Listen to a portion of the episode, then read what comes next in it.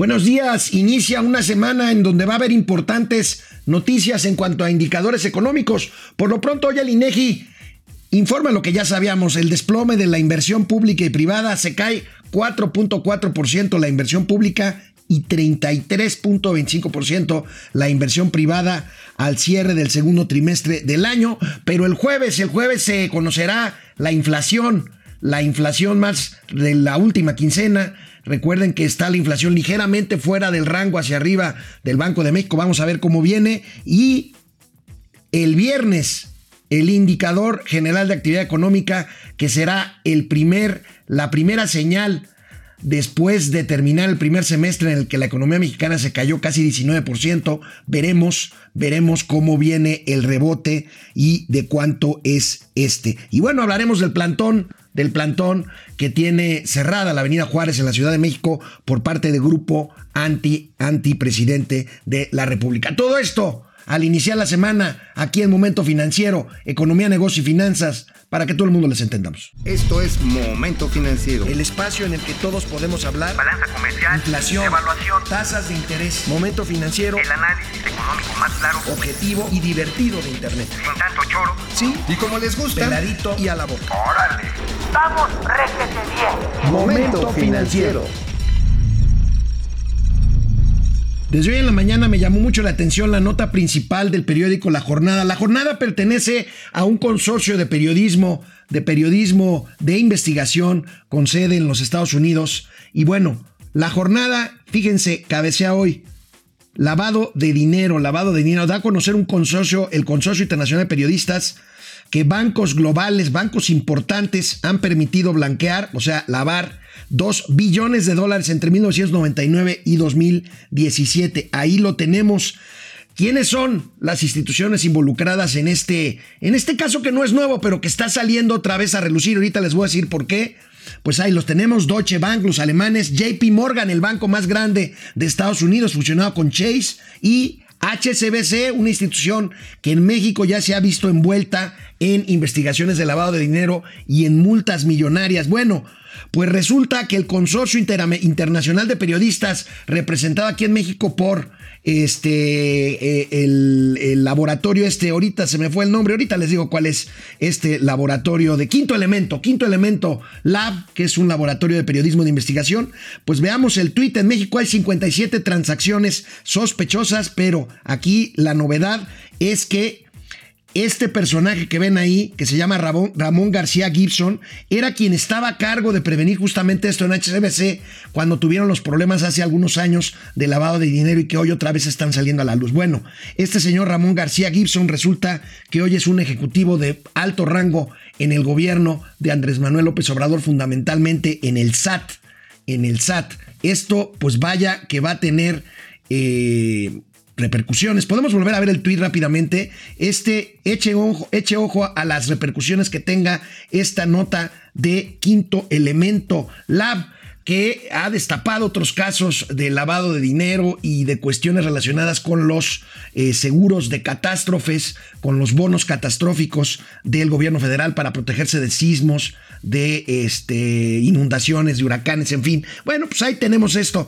Tenemos que hablar del plantón en el centro de la Ciudad de México, porque bueno, está la prensa internacional ahí muy atenta. Es una marcha, una marcha del Frente Nacional Anti-AMLO, conocido como Frena, que ayer domingo trató de llegar al Zócalo y fue bloqueado ahí en Avenida Juárez, a la altura del Palacio de Bellas Artes, por, por policías, por estos granaderos que dicen que ya no existen, pero pues parecen, parecen granaderos. Eh, hoy el presidente, por supuesto, se refirió a este caso. Eh, veamos. Porque yo caminé durante mucho tiempo y me quedaba en el campamento. Y cuando estuve este, en casa de campaña, pues ahí dormía. Por eso eh, tengo autoridad para decirle a los dirigentes que se queden con sus simpatizantes. ¿Qué dato tiene? ¿De cuántos son? No quiero este, hablar del tema porque hay que respetar, aunque se trate de una persona, de 10, de 15, de 20, de mil, de cinco mil, de diez mil, de los que sean. Hay que respetar. No, no quiere hablar de ellos, por supuesto, son opositores y no quiere que tomen el Zócalo. El Zócalo, si el Zócalo ya era del, hoy presidente de la República, Andrés Manuel López Obrador, y no lo soltaba, pues imagínense ahora, no, y además ahí vive. Entonces, pues es obvio que no los va a dejar pasar. Pero cuando le preguntan al presidente por qué, por qué no los deja pasar al Zócalo y por lo que están bloqueando Avenida Juárez y parte de Reforma ya, veamos qué contestó. 500 casas para quien quisiera quedarse acampar ahí para pues que se hiciera más grande el movimiento. Pues es su derecho de ellos, este, eh, hay que garantizarlo. Nada más que tiene que ser auténtico. No es, este, a ver, manifestaciones en carro.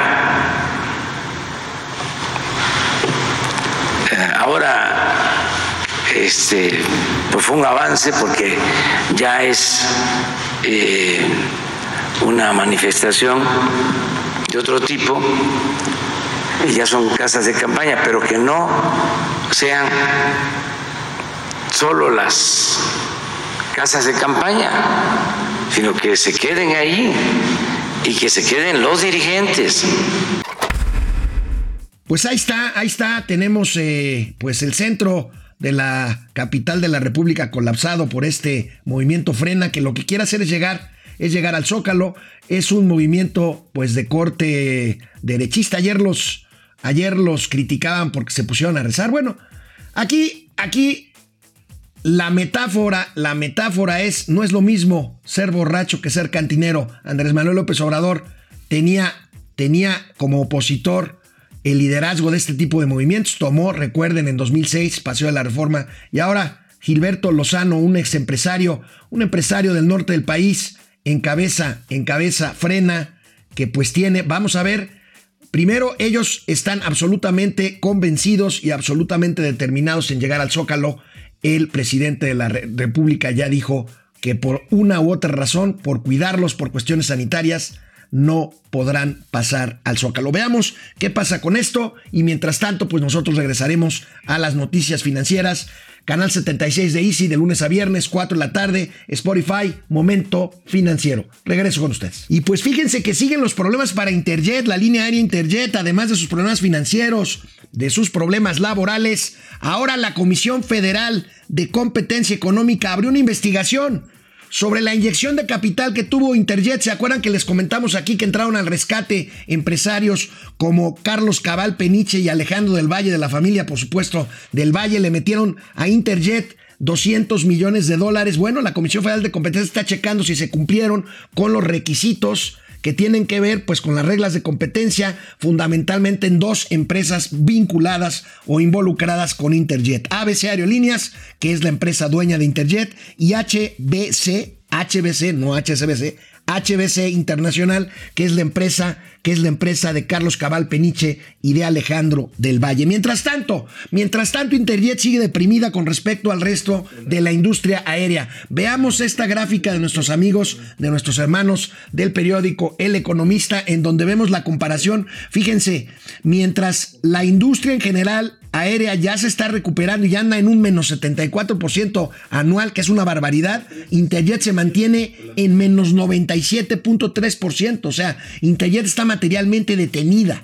Estos son, estos son los problemas de Interjet. Y por si fuera poco, hoy en la mañana, pues nos confirmaron a Momento Financiero que la agencia canadiense de transporte suspendió la licencia, por lo cual Interjet ya no podrá volar a destinos del Canadá. Tenía algunos vuelos, si la memoria no me falla, por ahí a Toronto, este, a Montreal. En fin, vamos a ver, vamos a ver qué pasa con, con Inter, Interjet. Y bueno, una buena noticia, una buena noticia.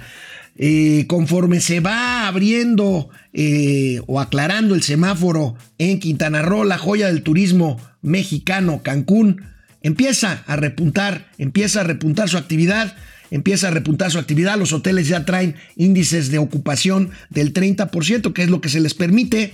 Pero veamos este cuadro de también de nuestros amigos de El Economista. Ahí tenemos, fíjense nada más, 23 rutas aéreas reinician sus operaciones, se reabren 12 nuevas rutas y se incrementan frecuencias al aeropuerto de Cancún. 31% llegó la ocupación promedio en los hoteles de Cancún en la última semana y 34% en Isla mujeres. Es una buena, es una buena noticia esta. Aparte de Cancún, los destinos que más se han recuperado en cuanto a ocupación hotelera, pues son básicamente Mazatlán en el Pacífico mexicano y Puerto Vallarta eh, también en cuanto a ocupación hotelera. Hay otras ciudades que por cuestiones de trabajo, Maquila, por ejemplo, Piedras Negras, tienen alto nivel de ocupación hotelera, pero bueno, ese es otro asunto. Aquí estamos hablando fundamentalmente, fundamentalmente del, del turismo. Bueno, eh, se rajó, se rajó un contratista de la refinería de Dos Bocas. Ah, vaya problemas que tiene la refinería de Dos Bocas en su, en su construcción. Uno de los cuatro grandes contratistas que estaba trabajando en la refinería de Dos Bocas simplemente se retiró de los trabajos al no llegar a un acuerdo con las autoridades en cuanto al incremento en el presupuesto solicitado originalmente. Ya es la segunda ocasión que pasa en el gobierno de la 4T con base en estas obras insignia de infraestructura. Recuérdense que BlackRock no llegó a un acuerdo para la APP relacionada con el tramo 5 del tren Maya. Y bueno, aquí se sale esta empresa. ¿De qué empresa se trata? Se trata de KBR, Kellogg Brown and Root, una empresa estadounidense, una de las cuatro grandes eh, contratistas del proyecto.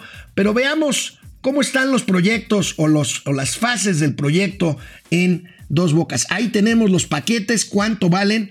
El paquete 4 y 6, en donde estaban, eh, en, donde, eh, eh, en donde estaba esta empresa KBR que les estoy diciendo, pues se sale, se sale, entrará al quite, adivinen quién.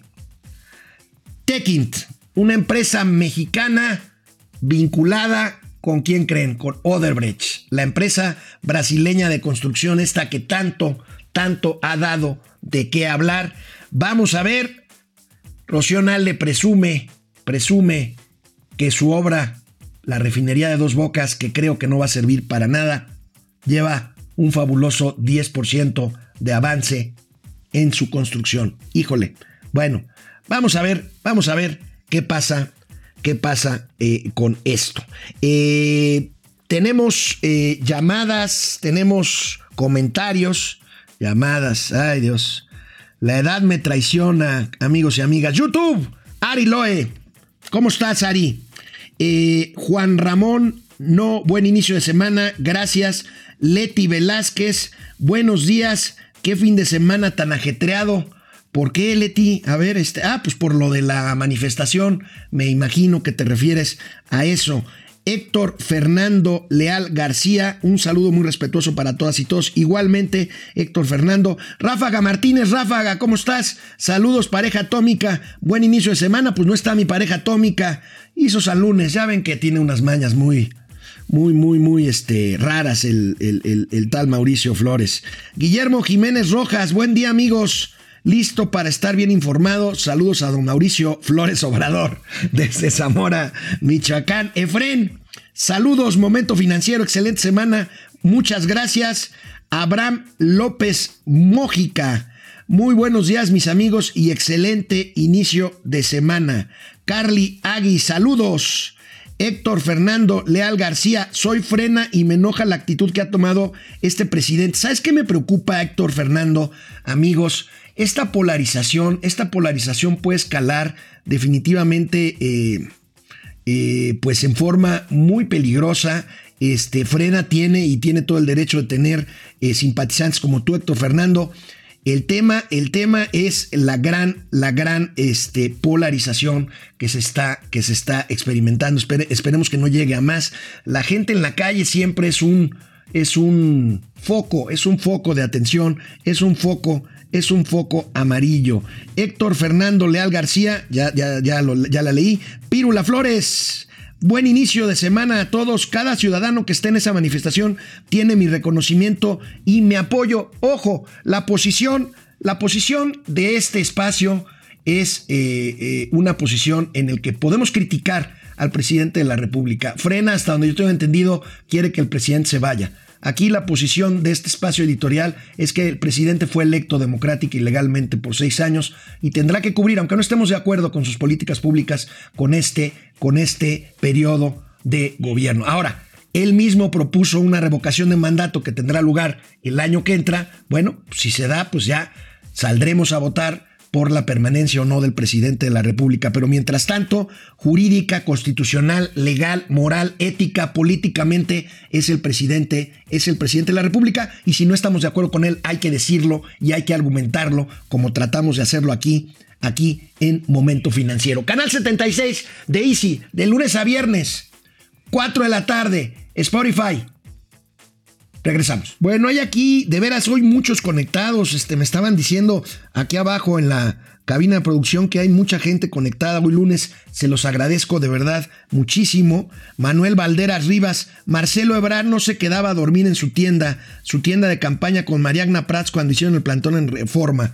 Es incoherente AMLO. Bueno, AMLO decía, vimos el corte, que él sí se quedaba a dormir. Bueno, ahora le preguntaban a este señor, este Lozano, al líder de Frena, en dónde dormía y dijo que por seguridad creo que tiene razón, no lo podía decir. Vamos a ver, vamos a ver este, este asunto. José Almazán, Pepe, en Guatemala salió toda la gente a las calles y rodearon al Palacio de Gobierno, hicieron que renunciara el presidente que el país. No, de que se puede, se puede. Lo que pasa es que aquí ya estás hablando de un pues de un cuartelazo, de un golpe, ¿no? O sea, yo, yo verdaderamente creo en los caminos democráticos. El presidente llegó al poder así y creo que así se tendría, se tendría que ir si es que la mayoría así lo decide. Eh, Israel, Israel, ya no pongan al pejestorio, ya no lo soporto. Vieras que nos lo piden, pero bueno, cada quien. Ismari Martínez, buen día, Ismari. Víctor Manuel Sapien Piceno, saludos desde Pénjamo, desde Pénjamo, Guanajuato. Pili Sanz, excelente inicio de semana. Ahora, ¿qué harán los ahorradores de FAMSA? Ya que los dejarán hasta el último para regresarles su dinero. Pili, te explico. FAMSA quebró hace algunas semanas Banco Ahorro FAMSA, a los que tenían menos de 400 mil UDIs, que son como 2 millones de pesos, se les pagó ya eh, con el seguro que implica el IPAB, el Instituto de la Protección al Ahorro Bancario. A los que tienen más de esa cantidad son los que están formados en la lista pues, de, de acreedores que tendrán que irse cubriendo por esto ya hay un movimiento por ahí en los medios de comunicación. Estaremos atentos con el tema, con el tema FAMSA. Francisco Guerra, buen día, gran inicio de semana. El Instituto para devolverle al pueblo lo rifado será este sexenio hasta el siguiente. Sería, ¿cómo sería Olais? El IPADEPURRI. El IPADEPURRI. Paco Guerra, mi estimado Alex, por tu gran conocimiento con el programa y su público, también es una estatua en Palacio Nacional. No, gracias, gracias. Yo con que ustedes me vean y me oigan, me doy por bien servido. Miguel Ángel Méndez, hola Mike, ¿cómo estás? Excelente inicio de semana también para ti. Laurita Ochoa, viva el amor al prójimo, frase célebre. Se notó en la última manifestación. Bueno, no hubo violencia afortunadamente, pero de que no los dejaron pasar, no los dejaron pasar. Pepe Almazán, ¿qué pasó con los medios Televisa, TV Azteca, Imagen y Milenio que no dieron cobertura en tiempo real? ¿Será porque ya les digo, bueno, no, no, no, no, no puedo decir. Yo sí vi cobertura este, de, de, estos medios. No sé si en tiempo real, la verdad. Hoy en los medios está desplegada esta manifestación y el propio presidente le está diciendo, quédense ahí, mal haría en, en, decirles que no tienen derecho a eso, en, ese sentido.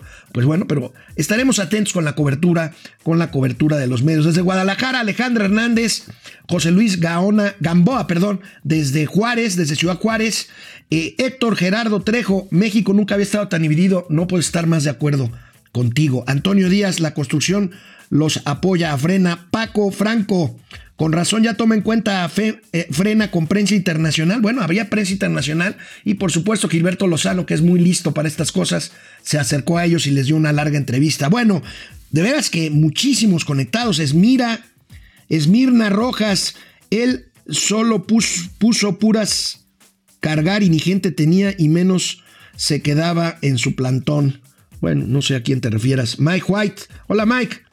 Para baldear el buen Mauricio anda con la cruda realidad. Pues sí, ha de estar dormidito el hombre. Mari Carmen Sainz Cap, eh, Chapa. AMLO se va el promedio que cuando el pueblo se lo pidiera se iría ahora que cumpla es hambriento de poder. Bueno, pues pasemos, pasemos a otra cosa, pasemos a otra cosa, veamos qué tengo por aquí. Fíjense que ustedes saben lo que es la denominación de origen. La denominación, la denominación de origen es algo que existe en todo el mundo, de que cuando se reconoce que un producto es único por sus características, por el lugar donde se produce, obtiene una denominación de tal manera que ese nombre que le pongan no se lo pueda poner a ninguna otra cosa. En este caso, el caso más emblemático de México es el tequila. El tequila tiene denominación de origen, por eso hay otras bebidas aguardientosas y también de agave que no se pueden llamar tequila si no están producidas en los lugares, básicamente en la zona de Jalisco, Tequila Jalisco, en donde se produce esta bebida emblemática. Bueno, pues un conflicto, un conflicto que data ya de, eh, tres años por el, uso indebido de la denominación tequila por parte de una cerveza, una cerveza que se distribuye en Europa que se llama Desperados, que tiene sabor a tequila y que es producida por la empresa Heineken. Bueno, resulta, según vemos en un comunicado que nos hizo llegar la, eh, el Consejo Regulador del Tequila, que pues son los productores que defienden y hacen bien en defender nuestra bebida insignia nacional, bueno, pues la Heineken resulta que denunció a México ante la Comisión Europea porque no los dejan usar este nombre en la etiqueta de su producto. Y lo que está haciendo, la verdad, el Consejo Regulador del Tequila es proteger este producto y, como les decía yo, su denominación de origen. La cerveza Desperados usa la, la palabra tequila porque trae en su etiqueta que es sabor tequila. Pero fíjense, esta cerveza solamente tiene el 1% de, su, de, de sus de su, este, de su conformación, el 1% es tequila. Para poder usar una denominación de origen necesitas que una bebida contenga por lo menos el 25% de este producto, en, en, este caso el tequila. En su labor de proteger y salvaguardar al tequila, el Consejo Regulador del Tequila ha obtenido 55 registros en diversos países con el fin de evitar el mal uso de la palabra tequila. En la Unión Europea está incluso registrado como indicación geográfica protegida en 2019. Créanme, el tequila es una bebida importante en el mundo y bueno, pues aquí el Consejo lo que está haciendo es, es proteger esta marca y bueno, pues se tendrá que defender en las Cortes Europeas de la gigante Heineken, la cervecera. Tenemos eh, la declaración del presidente sobre eh, recaudación fiscal. ¿No? Bueno, hoy el presidente de la República insiste en que la en que la recaudación fiscal no se cayó a pesar de la crisis del COVID. Hoy en la mañana, ya, al final de la conferencia. Ahora, lo interesante es que el presidente reconoce que esta, digamos, equilibrio en la recaudación fue gracias a cobrar, como hemos dicho aquí en Momento Financiero, a deudos anteriores a grandes corporativos y empresas mexicanas y transnacionales que operan en México. O sea, los litigios fiscales que hemos visto que empresas como Walmart, como este, la cervecera de Monterrey FEMSA, este, como otras empresas grandes han pagado a deudos fiscales y por eso se ha permitido mantener la recaudación. Ojo, nosotros ya lo hemos advertido aquí, esos son recursos de una sola vez que pueden desbalancear el gasto público en el próximo año, porque pues no creo que haya muchos casos o casos para siempre para recuperar estos niveles de recaudación. Bueno, nos veremos mañana por acá, ya con Mauricio Flores Arellano. No le lloren, no vale la pena. No vale la pena ese hombre. Pero aquí estará mañana, martes, Momento Financiero. Nos vemos. Vamos, réjete bien. Momento Financiero.